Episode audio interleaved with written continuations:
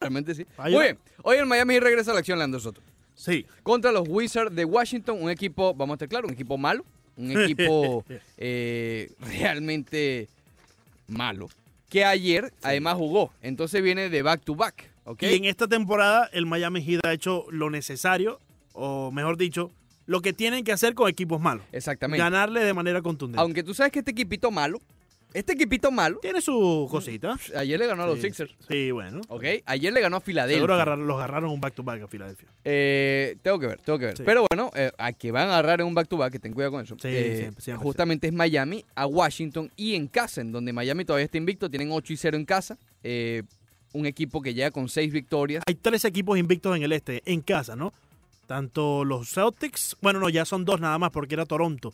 Y el Miami Invictos le en casa están los Celtics, Sí, Miami, Miami. y bueno, in- incluye a Filadelfia. Bueno, pero ayer perdió, ¿no? No, pero estaban de visitante. Ok, Ayer ok. fue Entonces, exacto. eh, habían cuatro, Miami le quitó a Toronto esa... a Toronto y a sí. Milwaukee al principio de temporada. Correcto. correcto. Milwaukee tiene solamente una derrota en casa y fue a manos Contra de Miami, Miami. sí. Y Toronto ya tiene dos, ¿ok? Pero la primera fue contra Miami. Hoy Miami, por cuestiones de derrotas, sube a la tercera posición. Eso habla de lo cerrado. Y así, y, y créanme que yo creo que no nadie se va a despegar. Créanme que yo creo. Créanme que yo creo. Sí. Eh, Ricardo Montes de Oca. Alias. Quita Milwaukee, que sí se va a despegar. Sí. Ese venado va a salir despegando. Es un venado, buck. Es Sí, un buque. un- Un, Un alce, una Eh. cosa. No, un alce no. Un, un venado, chicos, es un venado. Hay diferentes especies, pero mira, pues se puede poner bravo y te canta la de... La de que no me digan. Usted tiene que tener cuidado. esa, esa canción es peligrosa. Muy, Entonces, mucho, bueno, mucho. a- además de Milwaukee, el 2, 3, 4, 5. Si quieres incluir a los Pacers, ok, tam- está bien. Del 2 al 6, eso va a ser peleado todo el año. Tanto es así que ayer mañana, eh, Miami estaba de quinto ayer, hoy está de tercero sin mover un solo, un, solo dedo. Sin hacer nada, Miami saltó al tercer lugar. A ver, algunas cosas interesantes con respecto al Miami Heat. Goran Dragic se espera, todo pudiera cambiar, pero hasta hoy se esperaría que no va a estar disponible tampoco. Y tiene cierta lógica, ¿no? A ver, eh, es, un, es un juego que debería ser asequible, es un juego que no deberías tener problemas. No hace falta forzar a estas alturas de la temporada a tu segundo mejor anotador, porque es el segundo mejor anotador de este equipo. Está Jimmy Butler y creo que no debe haber problema en decir que Goran Dragic es el segundo mejor anotador. Sí, que sí. Duncan Robinson te puede lanzar 10 triples en un juego y Tyler Herbo también, perfecto. Pero ahí el mejor anotador es Butler y segundo es, es, es Goran Dragic, Claro. porque no, no ha caído un poco. Ayer lo hablamos. No, no, no han caído, yo creo que más allá de un poco. Pero hoy juega en casa. Y ahí es donde le ha ido mejor. Le ha ido, le ha igual que a Hero. Entonces, eh, hoy no debe haber problema. No espero que, que forcen mucho a, a Goran Dragic. Ahora, ayer el equipo puso en duda a Winslow. Otra vez. Claro, son cosas diferentes. Pero esta es la tercera pasantía que tienen esta. No es lista de lesionados, pero es como ¿Qué pasa? eh, una cuestión Sí. de duda, ¿no? Primero, Esas por la espalda. Segundo, Cuidado con eso. primero por la espalda. Siempre, siempre cuida con eso. Sí. Sí, sí, sí. Después, Estamos por la conmoción estamos cerebral. escuchando a Gaitica. Llega Serena Barbosa y aquí al estudio. después, pero Estamos- ¿estoy hablando algo serio? Está bien, ya vamos para allá, pero Y está después por el- Serena por el Barbosa, eso es lo más serio que hay aquí, Montes de Oca, por favor. Sí, no, Serena usualmente aparece en el show. Estamos escuchando Gaiticas, hoy viernes escuchamos, escuchamos Gaiticas navideñas aquí Ay, en, en gusta. Deportivo, sí. Además, son estimulantes. Los Son viernes. estimulantes. con la cosa es cuando la ponen en agosto. Ahí No, hay un problema. en agosto, en, Eh, en sí, enero. ahí hay un cable pelado. no, en- a, ¿Está cual- viendo? a cualquier época ¿Está del año. viendo? Eso Pero viene de no otra todos maracucha. los maracuchos. Sí, sí, sí, no todo. todas las personas que no son maracuchas entienden. Esto es una cuestión de ADN. De ADN. Como el deporte. Eso es algo de adentro, ¿verdad? Como el deporte. Sí, sí, sí. ADN. ADN, DNA, sí, pues sí. DNA. Me alegra mucho venirlos a visitar. Como no Gracias, Serena. Es, mejor que por teléfono. sí. Sí, sí, sí. Feliz viernes, Miami. Feliz Sí, cumpleaños, Serena. espectacular lo de Feliz Serena Barbosa. Eh, Feliz cumpleaños, Serena. ¿Está cumpliendo años Serena? No sé. Eh, Pues sí, está cumpliendo años hoy y tú comemos di torta, feliz hermano. cumpleaños. Sí. Si te equivocas, quedas mal. great. Happy birthday. Si te equivocas, no va a quedar mal, va a quedar como chistoso. ¿Entiendes? Pero si es al revés, si es su cumpleaños y no le dice, te, te equivocas. Muy bien. A ver, Kendrick Nugget entonces, Ricardo. ¿Qué anda ahí? Sí, sí. Eh, Tú sabes que, cambiando un poquito de tema, Sí.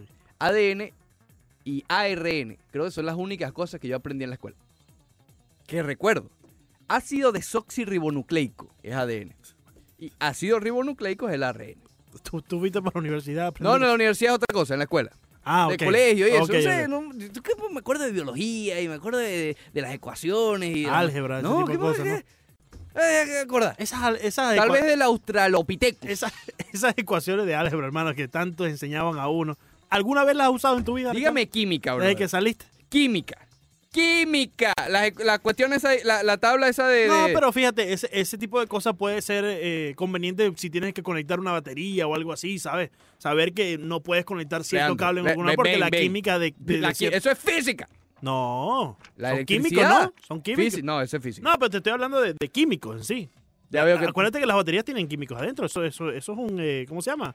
Un ácido, una cosa de esa. Si la dejas mucho tiempo, sale el, el, el- iba a decir, déjame decir, sale las... Dale, dale. No, no, porque Dale, que... es un pequeño chinazo. si Dale, dale. Bueno, adviértelo. Cuando No, tú lo no, adviertes... sí, No, es chinazo si lo advierto. No, claro. No, no, no. No, no, no, Después empieza Dilo, Mariano dilo. ¿Qué sale? ¿Qué sale? Sale la- el óxido, el, el- ¿me entiendes? Ahí, lo- ¿viste? Sale el óxido. El óxido. Las partículas estas ¿De qué color? blancas. Blancas. Ok. Sí, sí. Kendrick Nunn. Kendrick Nunn y Tyler Herro eh, son dos jugadores que obviamente han lucido muchísimo mejor en casa y por eso no es casualidad que el equipo está invicto en el American Airlines Arena. Hoy no va a haber problema. Hoy no va a haber problema. Me sorprendería mucho. Ya creo que es eh, usual lo que hemos visto esta temporada en Miami y que le ganan a los equipos malos y tienen tres juegos consecutivos frente a ese tipo de equipos. Consecutivos no en días, pero sí en casa. Es decir, hoy contra el equipo de Washington, luego en un par de días el domingo contra Chicago y luego contra Atlanta. Los tres juegos son en casa, ¿ok? El cuarto de esta estadía de cuatro eh, frente a los Lakers. Sí. Entonces, no. Si Dragic no está listo, que descanse. Si Winslow le duele un poquito la espalda o el hamstring, que descanse. Porque son juegos que sabes que hay piezas como Non, como Hero, como el propio Meyers Leonard y Olinick que pudieran aportar eso que, que- que te va a faltar, ¿no? Para superar a este tipo de equipos y prepararte para ese duelo con los Lakers, que obviamente eh, va a ser mucho, pero mucho más importante para el equipo de Miami. Entonces, eh, es a lo que voy. No te presiones. Si tienes algún inconveniente, dale. Y yo creo que eso es lo que va a suceder también, entendiendo que ayer el Miami Heat, por ponerlo en términos de béisbol, subió a Derry Macon. O digamos, trajo de- de- del Skyforce, del equipo de, de la G-League, de la Liga de Desarrollo. Obviamente porque sabe que va a estar un poco bajo en, en lo que respecta a la plantilla, ¿no? Claro, en la profundidad. Eh, en el 2018-2019 este equipo se enfrentó contra los Washington Wizards en cuatro ocasiones, en eh, las cuales solamente perdieron un juego. Ujú. 116 a 110 el 10 de noviembre aquí en Miami. Así que este equipo ya tiene experiencia ganándole al el Heat aquí en el American Airlines Arena, pero bueno, es un equipo completamente diferente. Sobre el de Miami, más que el de Washington. El de. Washington el año pasado también era bastante malo. Eh. Sin embargo, hay, que te- hay ciertos aspectos que no deben confiarse. Por ejemplo, este equipo anota muchos puntos, promedia casi 119 puntos por partido. Sí. Miami, por ejemplo, promedia 111. Claro, la defensa es inexistente. ¿Ok? Los oponentes le anotan 123 puntos a Washington. Wow. Para, ponerte, un- Sí, sí. para, para ponerte en perspectiva. Que a Sí. veces eso hace falta. Mucha falta. ¿ok? Porque Miami, fíjate, anota menos, anota casi 20 puntos menos que Washington, pero le permite casi 25 puntos menos a los rivales. O casi 20, ¿ok? Sí. 105 permite el equipo del Miami Heat. Pero es un equipo anotador, obviamente de la mano a un socio que Miami quiere, Bradley Bill. Correcto. Que está, la está partiendo Un este año. pequeño nuevamente. showcase para Bradley Bill. Un- bueno, un showcase no, porque ya él al firmar esa extensión, ya por lo menos por esta temporada ya se arruinó la cosa, ya no puede regresar. Pero bueno, es mejor que Miami en porcentaje de tiros libres, tiene un buen porcentaje de campo, o sea, no es que anota mucho por repetición, sino también tienen calidad en ese aspecto. Reparten más asistencias que Miami, cosa que Miami se ha basado bastante eso en esta temporada. Y obviamente, digo obviamente porque Miami es el peor, eh, pierde la pelota menos que Miami. Esos son los únicos factores que ellos son mejores que el equipo del Heat. El Heat en lo demás, obviamente tiene una ventaja abrumadora. En el 786-801-5607 a esta hora recibimos a Alejandro. Buenos días, Alejandro. Alejandro, bienvenido. Buenos días, muchachos, ¿cómo están? Espérate, pero este no es, este no es Banderita, ¿no? Este no es Alejandro Banderita. No, no, no es banderita. Ah, ok. No, no, Sí, no, no, sí, no, sí. todavía no tengo la banderita, pues. Mucho cuidado con eso, Alejandro. ¿Cómo Adelante. muchachos? Buenos días, Alejandro. Muy bien. Sí, Sí. sí, sí. sí. Bien, bien. Eh, tengo una duda con lo que están hablando ahorita de la NBA, ¿Ok? de lo del, de la fortaleza de ciertos equipos en el este. Sí. ¿Ustedes creen de verdad que Indiana eh, sea un equipo más fuerte que los Celtics? No, Teniendo los Celtics al mejor jugador de ellos fuera. y todavía siguen ganando sin, sin Hayward. Sí. Sí, sí. Eh, a ver, los Pacers ¿Hasta dónde ustedes creen que puede llegar estos Celtics con Hayward? ¿Hasta dónde ustedes creen que puede llegar? Sin. Hayward. Eh, gracias. No, Sí. después cuando regrese. Gracias, Alejandro. Oye, Gracias, Alejandro. con- confieso que pasé un susto. Pensé- Sí, sí, al principio, ¿sabes que tiene la voz así como el socio Sí, sí, sí. eh, Banderita? Por Eh, cierto, Banderita f- por la vía de escape. Sí, sí. Se fue, sí. ¿Se fue? Sí. A ver, Boston me ha sorprendido. Te confieso que me ha sorprendido al comienzo de la temporada. Yo eh, supuse que iban a tener, que iban a, a retroceder. ¿Por qué? Y siempre, ya, ya he dado esta razón varias veces. Número uno, Kyrie Irving para mí es mejor jugador en el tabloncillo, cosa que, que es importante destacar porque fuera del tabloncillo parece que, que, que tiene también su influencia, pero negativa. Pero bueno, para mí Kyrie Irving es mejor que Kemba Walker. Y la pérdida de Al Horford, que es uno de los mejores defensores de su posición, los iba a hacer retroceder un par de pasos. No ha sido así. Creo que eh, quizás eh, subestimé el impacto de un jugador en el, en el vestuario, fuera del tabloncillo. Parece que Jason Tatum y Jalen Brown se han liberado un poco con Kemba y sin Kyrie Irving. Y obviamente Brad Steven, que es un tremendo técnico, ha conseguido las maneras de, de tapar el hueco de, de- de Al Horford, de la salida de Al Horford. Entonces yo creo que, a ver, yo a Boston creo que el tope es final de conferencia.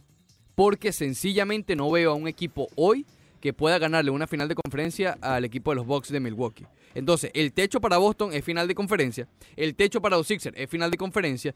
El de los Rap, todos, todo ese es el techo. ¿Ok? Porque no veo quién pueda ganarle a Milwaukee, que ya ha ganado 13 partidos de manera consecutiva, y veo un Antetokounmpo O sea, mejor que el año pasado. Tú, ves a Milwaukee eh, en, la En la final final. por la parte del este y se va a tener que enfrentar en la eh, final de la conferencia Sí. con algunos de estos equipos, sean los Raptors, sean los populares Celtics O o, cuidado eh, o- Miami. o- o el equipo de los 76ers. Cuidado y no Miami. ¿Tú crees que Miami ha demostrado que, caramba, con esos back-to-back, Ricardo, ya le faltan las piernas? En y no sabemos que no hay playoff, eh, no hay eh, back-to-backs en playoff, pero para llegar ahí sí tienes que pasar por una larga temporada y un largo proceso de Yo playoff. te digo algo, yo no creo que ni Boston, ni Toronto, ni Filadelfia se sientan muy cómodos en una No, serie de siete juegos no, contra no, el Miami. No, claro, claro. Y lo demostraron, lo, lo- lo ha demostrado el equipo. Para de mí los tres que mencioné, Bos- bueno, Toronto, eh, Toronto no, Toronto no, pero Boston y Filadelfia, para mí, plantilla por plantilla, jugador por jugador, es mejor que Miami.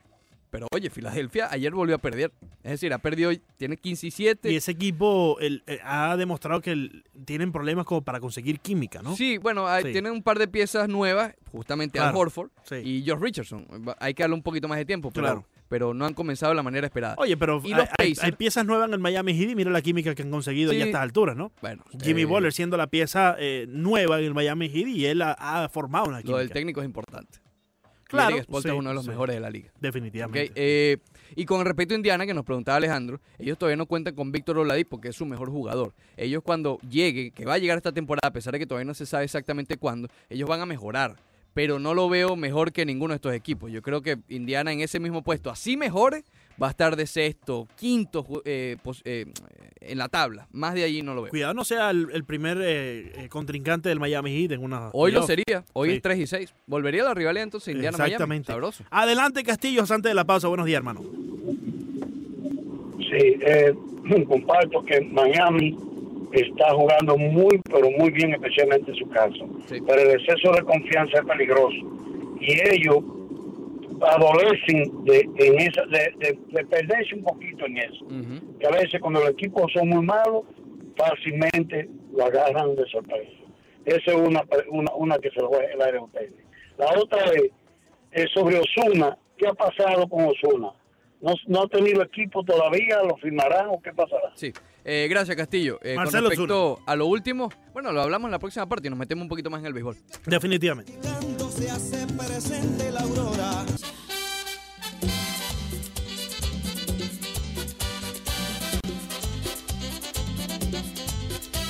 ¿Eh? Desde lo más profundo del Dorado. Oye, cada día lo hace mejor, Sí, sí, sí, sí, sí. realmente. Sí, sí, sí. The New York Band, bueno, imagínate.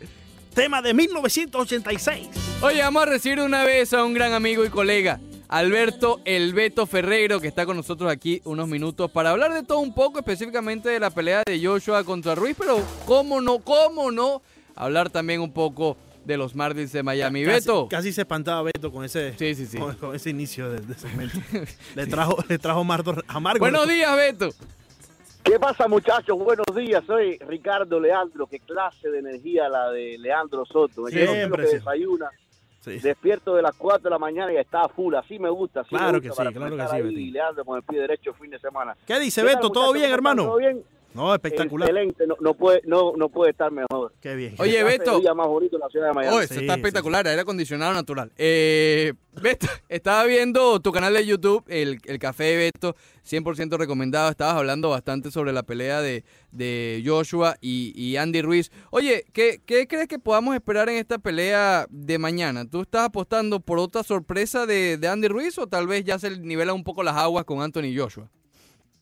Oye, eh, uno de los eventos deportivos más esperados del año, ¿eh? en el último mes del año, 7 de diciembre, sábado en Arabia Saudita, y cómo no hablar de eso, por eso es que lo ponía ahí en el café de Beto, como tú dices en YouTube, el, el video. Hoy se llevó a cabo el pesaje, muchachos, ¿eh? gran espectáculo, vimos a los dos pugilistas más, eh, más delgados, eh, Joshua 10 libras menos que la pelea del primero de junio allá en Nueva York, y Ruiz también 5 libras menos. Exactamente pesaron Ruiz 283.7 y Joshua 237, es decir, eh, 46, si la matemática no se equivoca, 46.7 libras de, de diferencia. Tú me preguntabas quién pienso que va a salir con la victoria. Eh, yo estoy apostando a, al inglés en este, en este caso. ¿eh? Para mí, Anthony Joshua se lleva el triunfo, Ricardo, por la vía del knockout, en el octavo, noveno asalto más o menos, así lo decía en, en el análisis, ¿verdad? Que tú te Sí. referías en el canal de YouTube. En la primera pelea, me parece más bien que fue sorprendido, subestimó al rival, nadie daba un peso por Ruiz.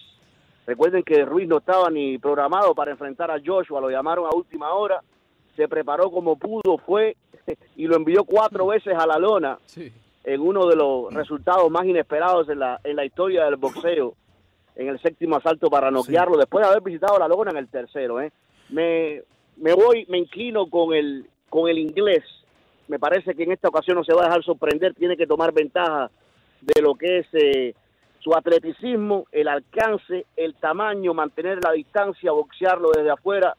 Va a ser complicado porque Ruiz sabemos como guerrero mexicano que es va a ir con todo el campanazo a, a- como perro hambriento, ¿verdad? A buscarlo, Sí, pero tendrá que ser muy inteligente Anthony Joshua y, lo- y yo creo que va a ser muchacho en esta ocasión su noche. Oye, Beto, sin, sin duda alguna, la experiencia está a su lado, ¿no? Eh, por parte del inglés Anthony Joshua. Antes del pesaje, en la conferencia de este pasado martes o, o miércoles, no recuerdo exactamente, él mencionaba que tiene que usar a su favor toda esa experiencia, ¿no? Y precisamente se refería a cómo lo sorprendió Andy Ruiz en la primera pelea. Pero ahí está un poco de presión, ¿no? Porque ahora eh, está buscando de, esa experiencia y, Andy Ruiz, el mexicano, parece ser que está peleando sin ninguna presión alguna. Él también mencionaba que ya consiguió su sueño, ya esto que está viviendo para él era algo que, que nunca se lo imaginaba y yo creo que puede usar a su favor el no tener esa presión y usar en, en contra del rival Anthony Joshua, que sí está un poco más presionado, ¿no? Sin duda, Leandro, que la presión la tiene Joshua. Joshua llegó al combate del primero de junio al Madison Square Garden con récord invicto, invicto, campeón olímpico. Imagínate, llegó con 22 y 0 y 21 knockouts y todo el mundo decía que iba a ser un paseo esa pelea, que iba a ser fácil, que no iba a tener problema, que iba a liquidar al- a Ruiz temprano por la vía del knockout y señores, vaya campanazo, eh, vaya sorpresa que nos llevamos todos. Joshua llegó a ese combate siendo el niño lindo de los pesos pesados. Para la mayoría de los aspectos era hasta imposible que derrotara en un combate a Wilder, a Dontel Wilder, imagínese usted. Sí. Eh, y ocurrió el, el milagro, eh, uno de los, insisto, uno de los, de, los- de las sorpresas más grandes que no hemos llevado en, en el boxeo. Pero llegó siendo, si no la cara del boxeo, bien cerca, la popularidad principalmente ahí en, en su patio. A propósito, en la conferencia de prensa hoy fue el hombre que más respaldo recibió, Sí. Joshua, pero también el mexicano ahí, vi muchas banderas eh, mexicanas, ¿verdad? Fueron a apoyar a Ruiz y si hay una cosa que se caracteriza, por lo que se caracteriza a los mexicanos es apoyar a los, a los suyos y se demostró una vez más. La, la presión toda, toda, toda la tiene en, este, en esta oportunidad Joshua, Leandro. Como tú dices, estoy de acuerdo contigo, porque imagínate si pierde, pasaría de ser ese super peleador, como se consideraba antes del primero de junio, el invencible, el que no iba a tener problemas, hacer uno más, hacer uno de, del montón en la división, es, la, es la realidad. ¿eh? Perder dos contra Ruiz sería un golpe letal a, a la carrera de Joshua y también hasta el boxeo, ¿eh? porque con este hombre había muchas cosas planificadas. Y, y Ruiz, aún perdiendo, eh, ya la bolsa que va a conseguir aquí no lo hubiera alcanzado, nunca lo soñó. Eso ni eh, no le pasó por la mente a nadie. Y qué bueno que se le dio oportunidad y son las oportunidades en la vida que se te dan y las aprovechas y te abre otras puertas. ¿eh? Eh, Ruiz ganó su pelea contra todos los pronósticos, se le abrió esta revancha gracias a eso y, la, y el mismo reto que hizo eh, en Instagram, ¿no? Claro. Eh, dio el paso al frente, lo retó en Instagram y, y cuántas veces puede ocurrir esto que tú retas antes a alguien en Instagram y se te da el sueño, pero no lo ha desaprovechado. Vamos a ver si, si mañana puede volver a, a sorprender porque vuelve a salir Joshua favorito, no con la ventaja de la pri- primera pelea donde salió 13 a 1. Aquí las apuestas están mucho más cerradas, 2 a 1 a favor de, del inglés todavía. ¿eh? Beto, cambiando un poquito de tema, obviamente tenemos que preguntarte por los Marlins en Miami, que realmente, bueno, han estado activos estos últimos días con varias noticias, no solamente lo del pasto artificial y, la, y, el hecho de mover un poco las cercas, sino también las contrataciones de, de Jonathan Villar y de Jesús Aguilar, uno vía waivers y el otro vía, vía transacción. Oye, ¿cuál es tu opinión de ambas adquisiciones para el equipo de los peces? En una palabra te lo puedo decir, una frase que se está apoderando de la radio de Miami. ¿Cuál, y me dijo que tengo que poner varias R, Ah, porque sí. si no es una copia Ah. china Sí. espectacular. ¿No es? No, no. Arrastra, arrastra esa R. Sí, sí, sí. No, me Sí, gusta. Oye, Beto, si no tiene las varias R's al final es una copia china. No la, no la Una compre. copia china. No la compre. Sí. Espectacular. Ahí, que ahí. tenga problemas con la, con la R. No, no, muchachos, serio. Me gusta la contratación de Jesús Aguilar y me gusta la contratación de Jonathan Villar por muchas razones. Primero, eh, los Marlins fueron el último equipo en jonrones eh, el, el año pasado, ¿verdad? Y bueno, Jesús Aguilar puede traer eso. Es cierto que el año pasado, si sumamos lo que hizo con Milwaukee la primera mitad de la temporada y después con los Reyes de Tampa Bay, solamente conectó 12 honrones pero me gustaría ver un Jesús Aguilar saludable, a ver si te puede dar números similares al 2018, cuando era miembro de los cerveceros y cuando fue al Juego de las Estrellas por mérito propio, ¿eh? con los 35 honrones, con las 100 carreras impulsadas. Yo no le estoy pidiendo tanto, pero si te puede dar, qué sé yo, 25, 30 honrones, cerca de 90 impulsadas, yo creo que puede ser de mucha ayuda para los Marlins, un equipo que necesita el batazo de largometraje. Ahí con Jesús Aguilar tenemos el cuarto bate garantizado. Eh, un hombre que tiene 29 años, es decir, eh, yo creo que todavía le queda, podemos ver un despertar de Jesús Aguilar. Eh, ojalá que sea así. Sí. Tienes ahí al, al primera base, titular de los Marlins. Y bueno, con Jonathan Villar, todo el mundo me pregunta, ¿dónde va a jugar este muchacho? ¿Cuál es la, va a ser la posición? ¿Qué va a pasar con Isan Díaz? Lo vamos a ver en tercera base, lo vamos a ver en segunda. ¿Será que juegue en el campo corto en ocasiones cuando se le dé descanso a Miguel Rojas? Oye, todas esas inquietudes que tiene hoy el fanático de los Marlins, eso la vamos a, vamos a tener una mejor idea en el campamento de primavera, en el Spring Training, a ver cómo se va a manejar a Jonathan Villar. Si decíamos que Jesús Aguilar, con 29 años, todavía pienso que le queda, Villar tiene 28 años y viene de una tremenda temporada, muchachos, viene de conectar cua- 24 honrones, Sí. que es lo más alto en su carrera. Un hombre que también roba muchas bases, robó 40 bases en este en este año. ¿eh? En el 2016 fue líder en bases robadas con 62, pero es un hombre rápido, batió 274 y puede jugar también los jardines. Y los dos han llegado a Miami para ser titulares. 24 honrones. También imagínense si hubiera estado el año pasado con los Marlins. No creo que ninguno conectó 24 honrones, ¿no? Sí. Oye, Beto, Y aquí tenemos dos hombres que tienen fuerza y que pueden ayudar mucho a la Claro. causa de la ofensiva de los Marlins. Y, y- y moviendo la, la cerca un poco hacia adelante ahora en el center field y en el right field, podemos estar de acuerdo que por allá se van a ir unos cuantos cuadrangulares más. Eh, muchos de batazos, de, de los pocos batazos que dio el popular Luis Brinson, llegaron hacia la cerca y fueron outs eh, largos.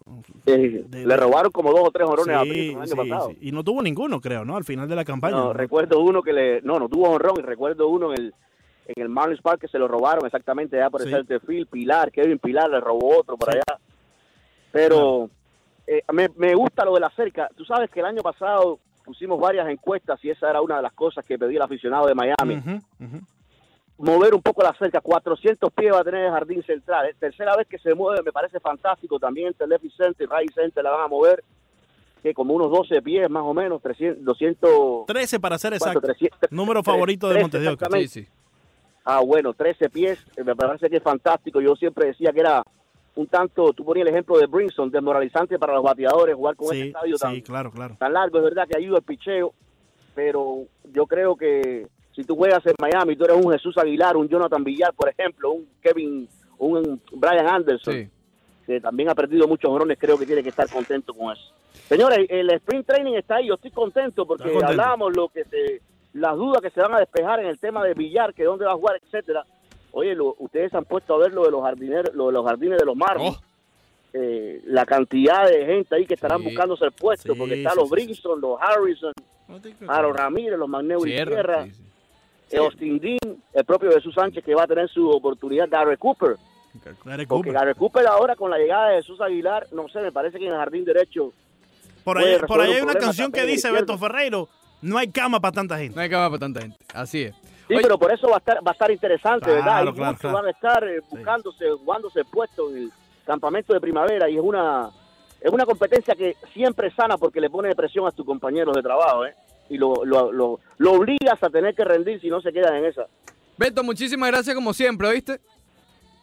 Un placer, muchachos, espectacular. Se vienen cosas diría grandes, Beto. Se, Oye, viene, se lo- vienen cosas grandes. Lo que se viene es grande, Beto. Lo que se viene es Lo grande. que se viene es grande. Ah, magnífico. Y después no me diga que no te lo advertí. Oye, Beto, No me diga que no te lo dije. Sencillamente lo que se viene es espectacular.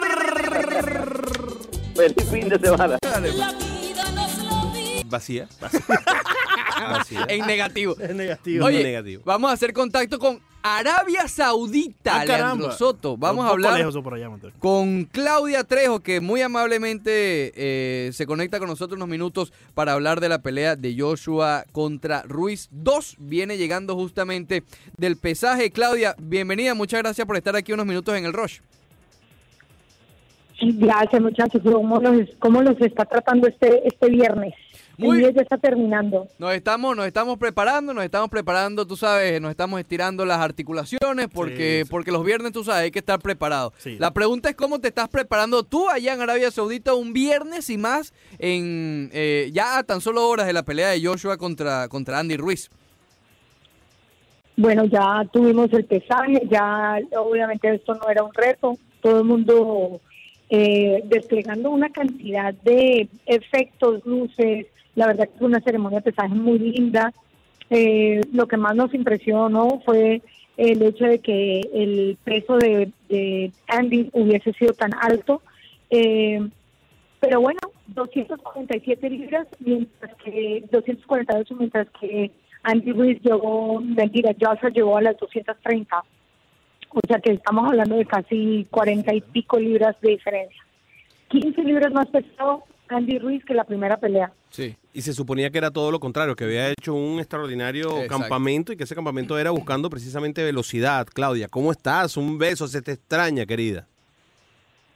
Yo los extraño más a ustedes y obviamente eh, me hace mucha falta, pero gracias por incluirme aquí en medio de, de asignaciones, porque la verdad que aquí estamos corriendo como locos, porque el día termina y mañana el día va a ser muy largo y después de que terminen las peleas, inmediatamente a coger el avión. Mm, me imagino. Se suponía que estaba haciendo ese trabajo para ser más rápido. ¿Hizo algún comentario al respecto? ¿No hubo eh, oportunidad para que para escuchar algunas preguntas o algo con respecto a Ruiz sobre, sobre precisamente el peso? No, nosotros tuvimos la conversación, nosotros tuvimos la conversación con él en lo que se llaman los spider meetings y él se había hecho alusión a que no quería venir más liviano, que eso había sido una idea inicial, pero que él tenía fe en que él podía manejar el peso, que había cambiado su estrategia a entrar un poco más pesado para darle más ahínco a su fortaleza y a su poderío en, en la pegada. Claudia, eh, por cierto, pueden ir a, todas las redes sociales de Unánimo Deportes. Está justamente la cobertura que está haciendo Claudia directamente desde el lugar de los hechos. Claudia, ¿cuál justamente es, es ese ambiente que se vive allá en torno a la pelea? ¿Hay confianza? ¿La gente que está por allá ve favorito a quién? ¿A Ruiz que pueda volver a dar el campanazo? ¿O a Joshua que pueda recuperar la forma? ¿Cuál es el ambiente que percibes allá? La verdad que eh, las opiniones están divididas. Eh, estoy aterrada. Muchos fanáticos mexicanos se han dado cita acá eh, apoyando a Andy Ruiz. La, la verdad que lo del peso fue yo creo que un factor importante porque ahora la báscula está más hacia Andy, um, hacia AJ, Anthony Joshua, Yeah. porque entró mucho más eh, en forma, está, se ve más enfocado y, y pa- al, al verse un poco más esbelto da la impresión de que tomó un poco más en serio esta pelea. Pero para mí en realidad el peso de, de Andy Ruiz nunca ha sido un problema porque él siempre ha sido un, un gordito. Él sabe manejar su peso muy bien, sabe Claro. cargar su peso muy bien. Eh, sí se convirtió en el peso completo, el segundo peso más, com- ma- completo más pesado en entrar a defender un título desde el 2006.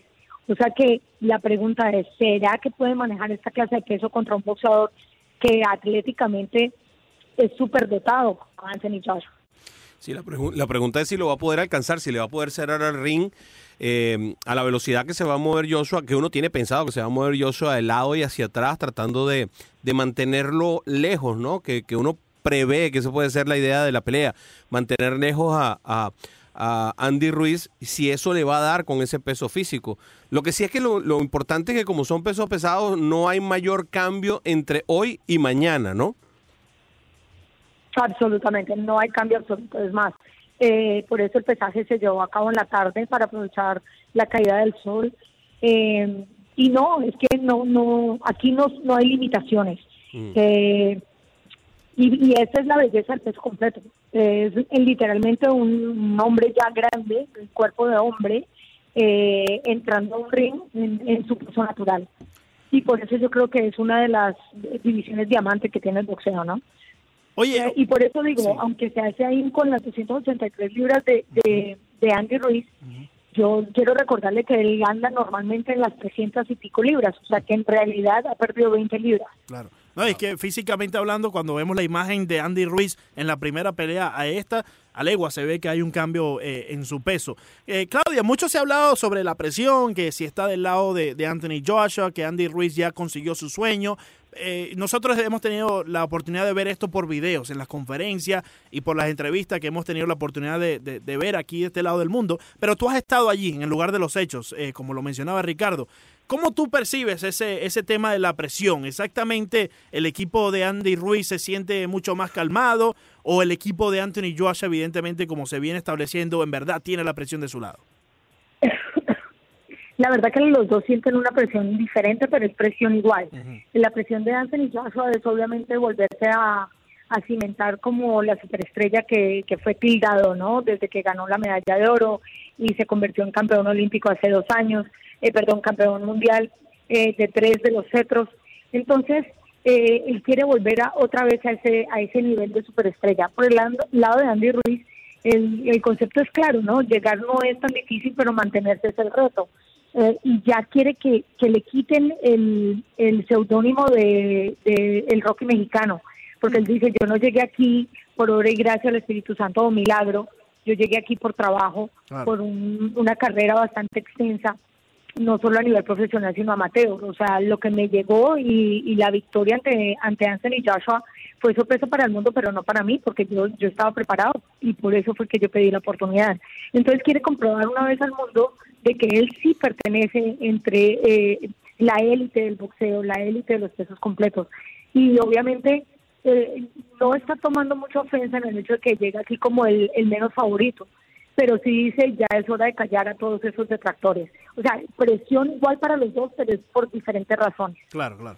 Arroba Unánimo Deportes, eh, lo pueden seguir en todas las redes sociales, allí está toda la cobertura que está haciendo Claudia Trejo directamente desde Arabia Saudita. Claudia, muchísimas gracias, un placer tenerte aquí estos minutos para que nos hables directamente desde allá de, de la pelea y más adelante también te escucharemos en Sin Filtro junto a Renato y a Broderick. Gracias chicos, los extraño mucho, un abrazo. Igualmente, ahí está Claudia Trejo directamente desde Arabia Saudita, donde se va a llevar a cabo en horas, porque es mañana. Eh, la pelea, eh, mañana y temprano, además, creo que es a las 4 de la tarde, hora, hora de acá, ¿no? Todo arranca a las dos y media A las más o dos y menos, media, sí, a eso La de- pelea debe estar como a tres y media, cuatro, por ahí Exacto. la pelea. Eh, bien tempranito para, para lo que estamos acostumbrados una, de una cartelera tan importante como la de Joshua y Ruiz. Pero perfecta hora para ir a un bar. Un Sí, sport sí. bar, sí. Happy hour. Sí, Happy hour. sí, sí. La agarras en el happy hour, suave. Pero ya puedes- tú no puedes, ya tú no. Te puedes ir temprano para la casa. ¿Cómo que no? Con el daño de ayer, bro. No, si usted me brinda, yo no tengo problema. Exacto, el problema no es ir. Sí. El problema no es ir, el problema es quién brinda. Es verdad, sí, porque ya antes brindaba, bro, y ahora brinda Ricardo Montesioca. ¿A dónde? Allá a un Joe. en un televisorcito eso que hay que darle golpe por al lado para que prenda. Todavía, está, to- todavía antena existe, déjame decirte.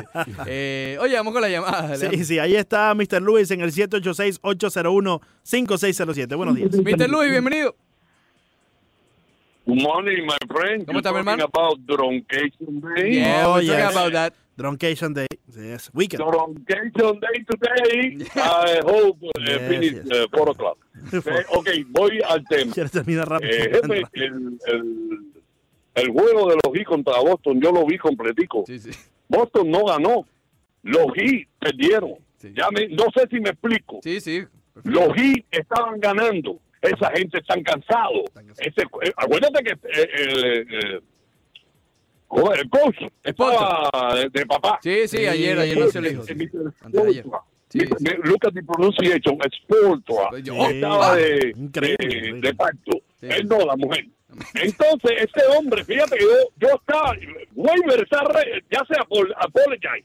Apologize. Vamos, si no, ya no ponga Weber, caballero, Weber fue un primer draft. Ustedes no saben quién es Weber, es un pesado, un malcriado. Pero Weber se lleva muy bien con Butler. Lleva Ellos jugaron en Chicago. Yo no sé, yo estoy loco, por eso es que yo les digo a ustedes.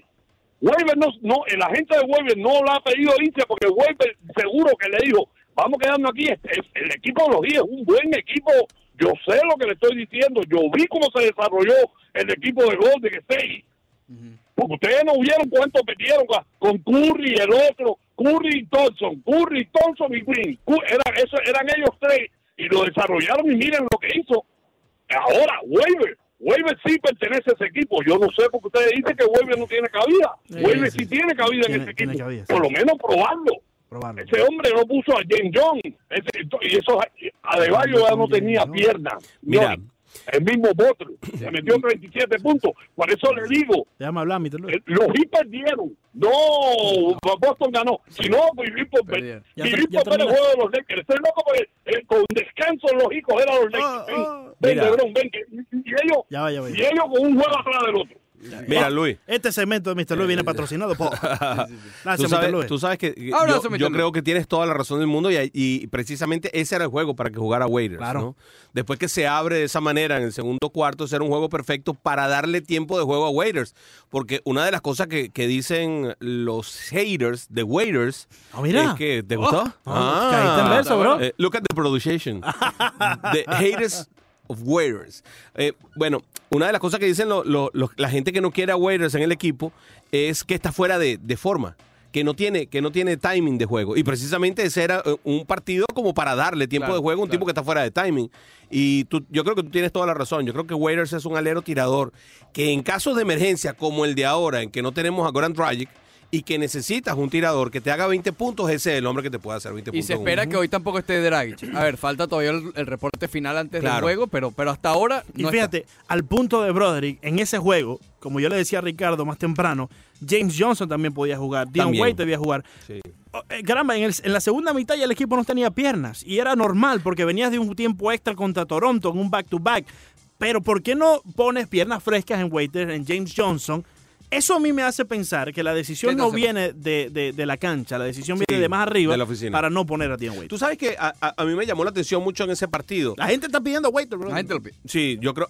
Va, no es que lo esté pidiendo y no es que crean que Waiter es salvación para nada, No, ni que pero va. Pero es una un mejora chance. para el equipo. Sí, claro. Es una profundidad para el equipo. Es, Claro. un, es un jugador que además lo he estado viendo con buena actitud, por lo menos con sus compañeros. Sí. Sí. Yo no sé si se han, da- se han Sí, es percatado. el primero que sale en la banca para Sí. dar el high five. el- lo poquito que podemos ver durante la transmisión Correcto. se ha visto eh, allí con los compañeros siempre Correcto. acompañándolo. Tú sabes qué me preocupó a mí en ese partido, y no sé si habrá sido por cansancio, me preocupó Kendrick Nunn, porque lo vi con muchas Sí. torpezas de esas de, de, de- De novato. ¿Cómo se Sí, debe sentir de Dion muchachón, Waiters? ¿no? Sí, sí, sí. Que de repente Sí. tú va con el balón y se lo sacan por detrás, que, que de repente va, va a lanzar, va a lanzar y, y no lanza, lo taponean. Sí, Oye, lo- le han ¿Cómo? metido, y eso no es en ese partido nada más, le han metido unos tapones durante Sí. todos estos, No, y, todos estos y- partidos. y se está quedando corto en todos los disparos, sea de dos, sea de tres.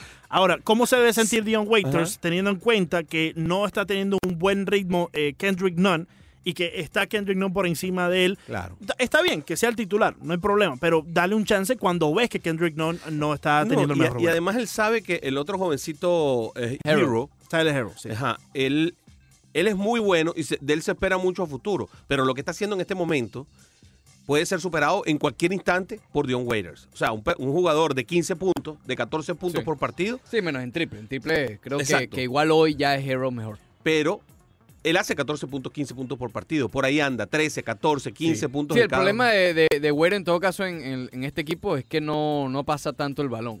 Es correcto. E- Ese, yo, yo creo que justamente ese, quitando las gomitas, quita, o sea, quitando todo lo exterior al tabloncillo, en la parte del juego como tal, creo que lo único realmente que impide, y puede ser solucionado fácilmente, eh, es que no pasa tanto el balón. ¿Cómo puede ser solucionado? Bueno, ponlo junto a Dragic.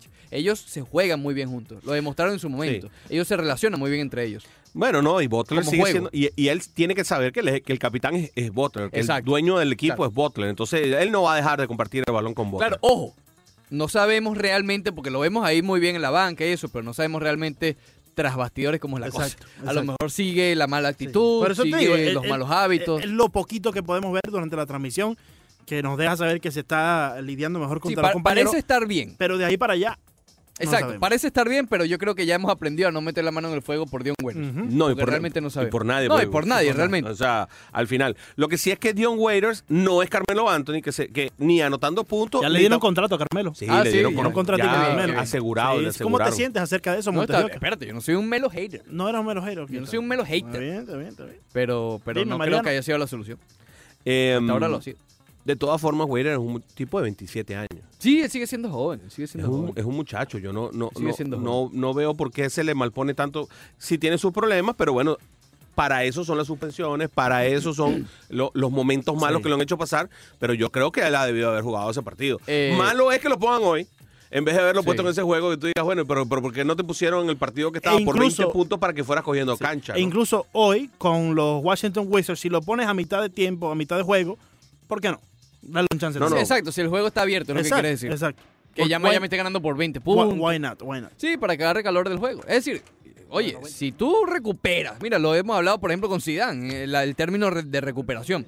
Si tú recuperas a un Waiters, que te, no te olvides de 15 por los minutos que igual van a ser limitados porque hay, mucha, hay mucho talento. 10 puntos.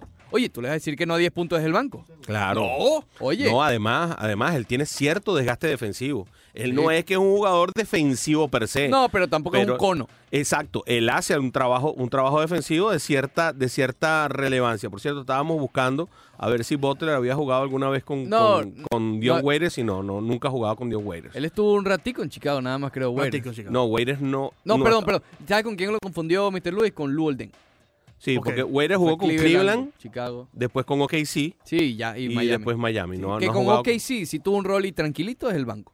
Claro, ahí, si tú te quejas con Kevin Durant y Russell Westbrook adelante, imagínate tú. Claro, pero este señor ha tenido temporadas de pu- promedios de puntos de 16. Sí, es que él te... Por eso te digo, titular 16, pero desde el banco unos 8 o 10 puntos. Bienvenido. Why not? Eh, antes de la pausa, vamos con Rodolfo. Adelante, buenos días. Rodolfo, bienvenido.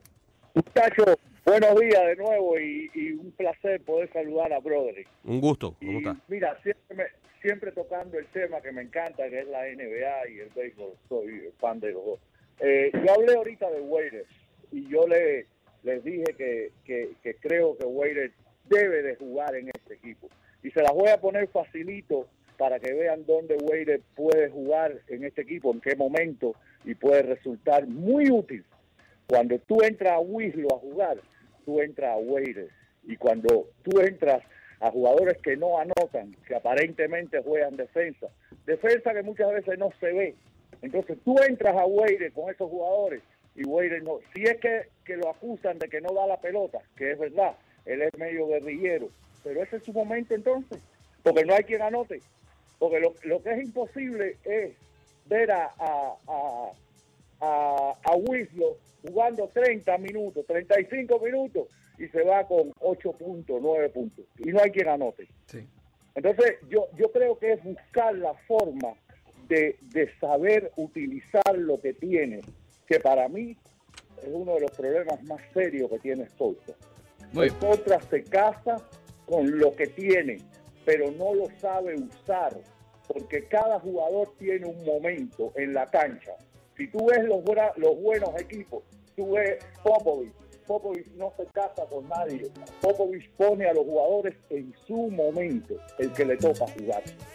Gracias, mi hermano. Ya regresamos aquí en el Rose Deportivo. Tranquilo, brother. La salsita está, pero tranquilo, no bailes tanto. ¡Eh! Tranquilo. ¿Eh?